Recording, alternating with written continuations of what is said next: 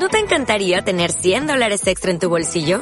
Haz que un experto bilingüe de TurboTax declare tus impuestos para el 31 de marzo y obtén 100 dólares de vuelta al instante. Porque no importa cuáles hayan sido tus logros del año pasado, TurboTax hace que cuenten. Obtén 100 dólares de vuelta y tus impuestos con 100% de precisión. Solo con Intuit TurboTax. Debes declarar para el 31 de marzo. Crédito solo aplicable al costo de la presentación federal con TurboTax Full Service. Oferta sujeta a cambios o cancelación en cualquier momento.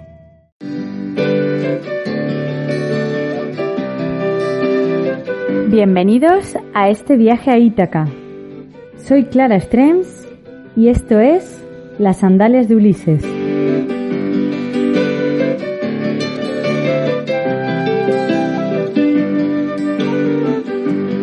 En el programa de hoy seguiremos recorriendo Lituania. Hoy os llevo a Kaunas, a la segunda ciudad más poblada de Lituania.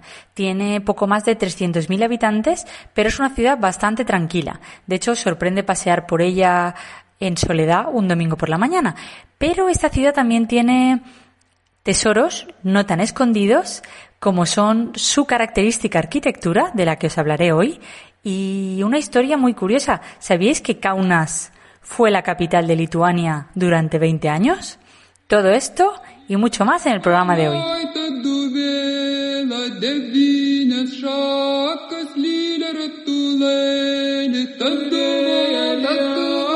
Los vientos soplaron sobre ese terrible fuego.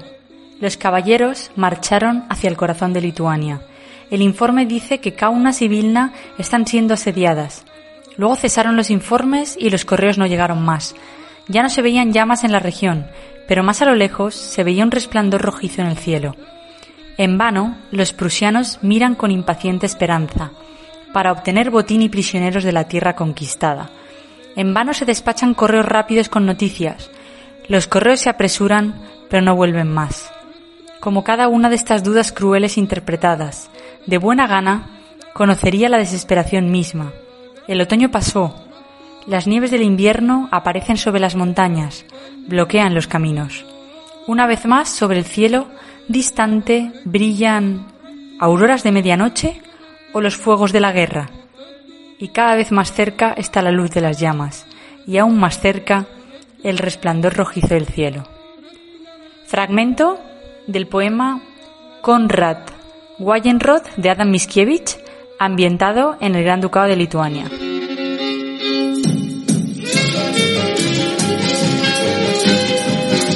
Hoy quiero que viajéis conmigo a la ciudad de Kaunas, pero se trata de un viaje bastante especial, un viaje en el tiempo y en el espacio. Os llevaré a la ciudad, pero también a través de sus periodos históricos más importantes. Además, esto es clave para entender por qué Kaunas es como es hoy en día. Mi primera parada es la plaza del Ayuntamiento de Kaunas. Eh, la plaza del Ayuntamiento es también la plaza del mercado.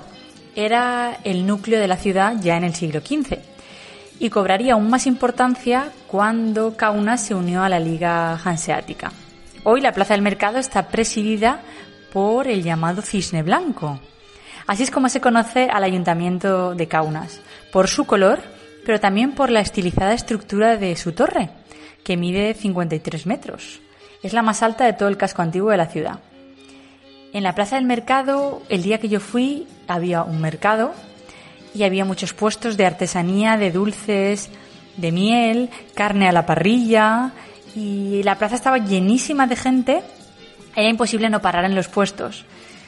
De hecho, yo paré en el de pan porque el pan lituano es increíble y compré bastante, bastante pan, dos kilos de pan lituano, de muy distintos tipos además. El olor es fantástico y el sabor es aún mejor. Muy similar, pero a la, a la par muy distinto. Es uno de los souvenirs que tenéis que comprar si viajáis a Lituania, pero especialmente en Kaunas es que es muy fácil porque lo podéis encontrar al peso en el mismo mercado. Vamos a seguir andando y os voy a llevar a una de las casas que para mí es la de las más bonitas del casco antiguo. Es la Casa del Trueno.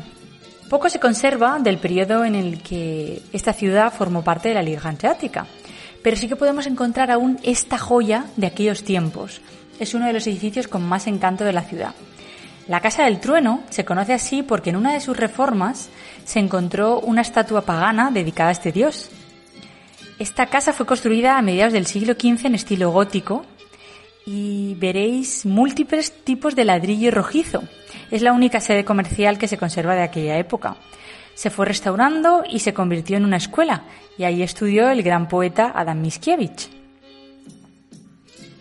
Pero si hay un lugar que llama bastante la atención, es el castillo de Kaunas. Ni la construcción de esta fortaleza defensiva junto al río pudo impedir que las capas blancas de la Orden Teutónica cubrieran por completo la ciudad de Kaunas y se hicieran con ella. Hay un documento que data del año 1361 y ahí se puede ver la orden del gran maestro de los caballeros teutónicos en la que instaba a recopilar información sobre el castillo para preparar el asalto. Después de tres semanas de asedio, la fortaleza fue finalmente tomada por los caballeros. Pero la alegría no duraría mucho, no les duraría mucho a los caballeros teutónicos y al poco tiempo eh, las fuerzas lituanas lograron reconquistar la ciudad. Tras la batalla de Grunwald, además, eh, los caballeros teutónicos dejarían de ser un peligro para Lituania. Dada su proximidad al río, con los años el castillo se inundó en repetidas ocasiones y estuvo prácticamente abandonado hasta principios del siglo XX. En ese momento se inició su restauración, acabándose hace muy poco, en el año 2011. De hecho, ahora se puede visitar y es un museo.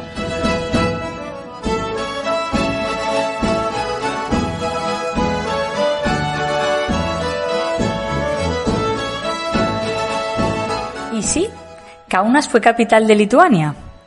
La ciudad de Kaunas, como hemos comentado, fue un núcleo comercial muy importante en los tiempos de la Liga Hanseática, dada además su ubicación estratégica, pero cobraría mucho más protagonismo en la historia siglos más tarde, durante el periodo de entreguerras. En el año 1919, la ciudad de Vilnius fue ocupada por Polonia. Y en ese momento, Kaunas se convirtió en la capital de Lituania y en su ciudad más importante. Fue la capital de Lituania durante 20 años y esos 20 años fueron los más importantes de su historia, naciendo además uno de los símbolos de identidad de la ciudad y uno de sus grandes patrimonios, la arquitectura de entreguerras. Kaunas se acababa de convertir de la noche a la mañana en el centro político, cultural y económico de Lituania. Esto hizo de ella una ciudad moderna y contemporánea a una velocidad nunca antes vista. Aquellos 20 años serían sin lugar a dudas la edad de oro de la ciudad. Entre los años 1919 y 1939, Kaunas viviría la fase más importante de su desarrollo histórico, especialmente visible a día de hoy aún en su arquitectura. Eso es lo mejor de todo, que se conservan todos los edificios de ese periodo. En aquellos años se construyeron edificios nuevos, puentes, infraestructuras, se renovaron edificios antiguos y fueron también momentos de explosión cultural. Durante aquellos años tanto la ópera como el Teatro Nacional abrieron sus puertas, se fundó la universidad y los autobuses comenzaron a circular por la ciudad. En Kaunas se respiraba cultura y modernidad, no podemos olvidar que era la capital del país. Aunque la arquitectura de entreguerras de Kaunas tuvo una fuerte influencia del estilo Art Deco y del movimiento Bauhaus, el modernismo de Kaunas es único en el mundo y es todo un símbolo de identidad hasta tal punto que en el año 2015 se le otorgó el sello de Patrimonio Europeo a la arquitectura de entreguerras. Esta iniciativa fue promovida por la Unión Europea para resaltar la importancia de este patrimonio. Esta arquitectura de entreguerras de Kaunas no es una copia de ninguna otra arquitectura modernista, es única y exclusiva de esta ciudad y constituye también un ejemplo de sostenibilidad urbana cuando este concepto aún no existía, ya que a pesar de su rapidez la ciudad creció de una forma muy equilibrada, funcional y respetando el entorno y el contexto sociocultural. Estamos acostumbrados a ver pegotes, por decirlo de alguna forma, cuando una ciudad tiene que crecer muy rápido. Vemos edificios que no pegan unos con otros y hay veces que se ven destrozas, no, pero hace falta construir muy rápido y no se piensa en el estilo. Aquí la verdad es que Kaunas es un ejemplo de cómo una ciudad no muy grande puede convertirse en la capital de un país de la noche a la mañana, cubrir todas las necesidades de una capital de Estado y además no perder su esencia cultural y crear una identidad única.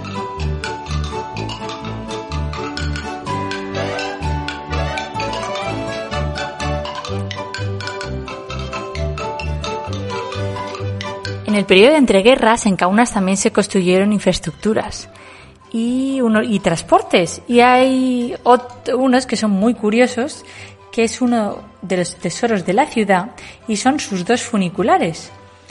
Ambos cuentan con el sello de patrimonio europeo. El funicular Zaliakalnis, que aún funciona, aunque cuando yo fui estaba cerrado por reparación, fue construido en 1931 y es el funicular más antiguo de toda Lituania. Durante mucho tiempo fue un transporte muy popular entre los habitantes de la ciudad. Hoy, debido a su importancia histórica, es también un reclamo para curiosos y visitantes. Pero hay un segundo funicular, el funicular de Alexotas. Este otro funicular se inauguró solo unos años más tarde que el anterior, eh, pero lo curioso es que aún conserva los vagones de antes de la guerra con sus asientos de madera. Así que además de disfrutar de las vistas, porque ofrece unas vistas de la ciudad únicas, subir en ellos es también hacer un viaje en el tiempo al momento del máximo esplendor de Kaunas. Es toda una experiencia, un viaje en el tiempo y en el espacio. Y como buena ciudad lituana que se precie, en Kaunas no pueden faltar las iglesias. Las hay y no pocas precisamente, aunque por su estilo diferente yo destacaría dos. Una de ellas es la Basílica de Resurrección de Kaunas de nuestro Señor Jesucristo, es una iglesia blanca y muy imponente y llama la atención desde cualquier punto de la ciudad, pero además es que es internacionalmente conocida porque es la iglesia más grande de todos los países bálticos. Eh, nada más entrar en uno de los laterales del templo, en la parte izquierda, llama la atención una piedra blanca incrustada en la pared. Esta piedra es la piedra angular de la iglesia y fue traída en 1934 desde el Monte de los Olivos de Jerusalén pero en aquellos momentos la historia de la Iglesia no había hecho más que empezar. Tras la ocupación nazi de Lituania, estos, los nazis, la utilizarían de almacén. Después, durante la ocupación soviética, la iglesia fue confiscada por el gobierno para utilizarse como fábrica. La cruz de la torre fue demolida y la misma suerte correría la capilla. En los años 90 el edificio fue devuelto por fin a la iglesia, pero la crisis económica del país paralizó la reconstrucción aunque finalmente se, puso, se pudo llevar adelante con el dinero de instituciones y donaciones privadas. Después de todo este calvario, la iglesia fue por fin consagrada en el año 2004. Pero llama mucho la atención cuando entras porque es muy grande, una arquitectura muy moderna, líneas muy rectas, eh, destaca, destaca muchísimo por encima de las demás por su arquitectura y impresiona tanto por fuera como por dentro. Y luego hay otra iglesia que a mí me gustó bastante, que es la iglesia de San Miguel Arcángel. Esta iglesia es de estilo neobizantino y se empezó a construir en 1891 cuando Kaunas era parte del Imperio Ruso. Aunque lo que hace que sea más bonita si cabe es que se encuentra al final de la calle peatonal, la calle Aleja Laisves. Es la calle principal peatonal de la ciudad y como broche de oro ves la iglesia al final. Así que es uno de los paseos más agradables de Kaunas, a mí me gusta mucho. Y dada la historia multicultural de Kaunas, no podían faltar otros templos religiosos, como sinagogas y mezquitas. La sinagoga de Kaunas, como os voy a hablar un poquito de ellas, de ella, antes de la Segunda Guerra Mundial, en Kaunas, como en el resto de Lituania, habitaba una gran comunidad judía. De las 25 sinagogas que había en aquellos momentos, quedan hoy apenas un par. Y una de ellas es esta, que fue construida en 1872 en estilo neobarroco. En la parte de atrás de la sinagoga podemos encontrar un monumento en homenaje a todos los niños judíos lituanos que fueron asesinados durante el holocausto. Decenas de miles, se calcula que unos 50.000. Pero Kaunas tiene también una mezquita, Sí, esta es la única mezquita de la ciudad y se encuentra en el antiguo cementerio carmelita. La mezquita original era de madera y tiene su origen en las primeras comunidades de tártaros musulmanes que llegaron a Kaunas en tiempos del Gran Ducado de Lituania. El Gran Ducado de Lituania se extendía desde el Báltico hasta Crimea y en Crimea vivía una grandísima comunidad de tártaros. Es una de las cuatro mezquitas existentes en todo el país y es la única que está construida en ladrillo pero no solo de Lituania, sino de todos los países bálticos. Y ahora me gustaría llevaros de museos, pero no a todos, porque tiene muchos. Os voy a llevar a dos. El primero de ellos es el, no sé si lo voy a poder decir en lituano porque es bastante complicado. El museo es muy Sinavicius Bueno, es el Museo del Diablo. No es ni mucho menos el museo más importante de la ciudad, pero sí es bastante curioso, ya que está dedicado, como he dicho, al diablo. Este museo de tres plantas, eh, en él se pueden encontrar más de 3.000 piezas de todo el mundo dedicadas al demonio.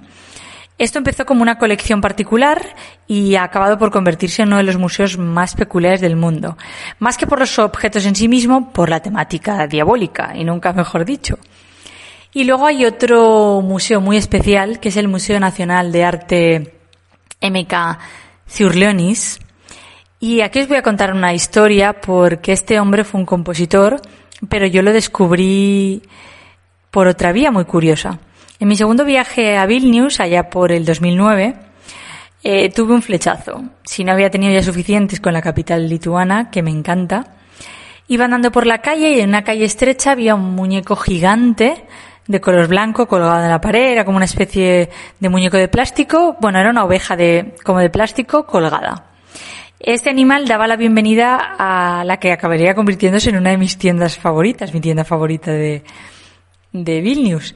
Y allí compré dos de mis broches favoritos. Pero lo mejor de, esto no son lo que compré, sino que cuando volví yo guardaba la tarjeta aún, porque me, me encantaba tan, me encantó tanto todo lo que tenían, que la guardé la tarjeta y volví 10 años más tarde y aún existía la tienda, no estaban en el mismo sitio, pero el logo seguía siendo el mismo, una oveja dorada, y estaba en una calle más amplia y la tienda era mucho más grande. Así que entré y le dije a la chica que me hacía mucho, se debió quedar a cuadros, que me hacía muchísima ilusión entrar en esa tienda porque estabais en la calle de atrás, ¿verdad? La chica, sí, pero hace mucho tiempo. Yo, claro, es que yo vine hace 10 años. Pero me hizo muchísima ilusión porque fue uno de mis flechazos con, con la ciudad. En aquella pequeña tienda yo compré eh, unos cuantos broches, entre los que se encuentran mis dos broches favoritos y siempre llaman muchísimo la atención cada vez que me los pongo. Tanto para conocidos como incluso extraños me han llegado a parar a preguntarme eh, quién es la persona que está en el broche. Cada uno de los broches es un retrato y el más grande tiene como protagonista eh, un rostro serio pero muy delicado. Y se trata de mi, de Mikaulus Constantinas Siurlonis, que fue un pintor y compositor lituano que nació a finales del siglo XIX un niño prodigio que tocaba ya de oído con tan solo tres años y a pesar de morir a la temprana edad de 35, fue un prolífico artista, pintó más de 300 cuadros y compuso unas 250 piezas musicales. Un auténtico genio que por desgracia se fue demasiado pronto. Así que yo siempre que alguien me pregunta, como el nombre a lo mejor es demasiado largo difícil de retener, yo siempre digo que es un gran compositor y pintor lituano. En Kaunas podemos encontrar también otros museos de temática muy variada, como por ejemplo el Museo para Ciegos, el Museo Lituano de Aviación, el Museo de Historia de la Medicina, el Museo Povilas Stulga de, Instrumentos Populares, el Museo de la Guerra de Vitautas el Grande, entre otros. Pero si hay un lugar que destaca porque, como sabéis, el deporte nacional de Lituania es el baloncesto. Y si no lo sabíais, os lo digo yo. Es innegable la pasión de los lituanos por el básquet. Y con semejante predilección no podía faltar en la ciudad un pabellón deportivo moderno y espectacular. Y no solo eso, este pabellón, el Zalgiris Arena, es el más grande de todos los países bálticos. Fue inaugurado en el año 2011 y allí juega el Basketball Club Zalgiris, que es el equipo de baloncesto de la ciudad.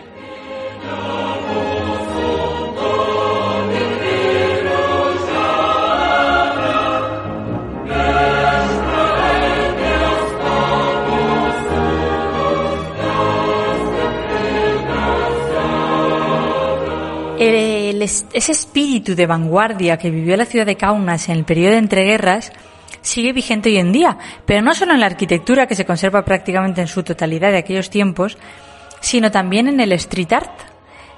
Kaunas es una ciudad muy importante de arte urbano y está reconocida como una de las ciudades de la región que alberga la mayor cantidad y calidad de arte callejero. Hay muchísimos murales de gran tamaño y colorido y además la ciudad está en la lista de ciudades creativas de la UNESCO y será capital europea de cultura en el año 2022. Kaunas nos demuestra de alguna forma que la modernidad no tiene por qué ir unida al bullicio y que es posible vivir la historia en cada esquina sin apenas percibirlo.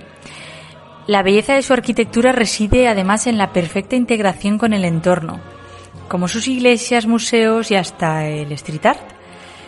La evolución que se ha ido adaptando a la perfección suave y sigilosamente, como lo fue su nombramiento como capital de Lituania.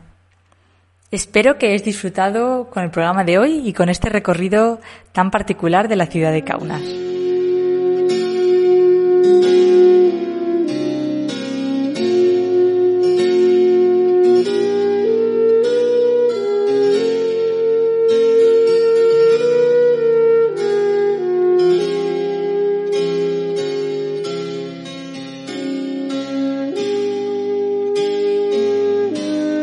Escuchar el programa de hoy.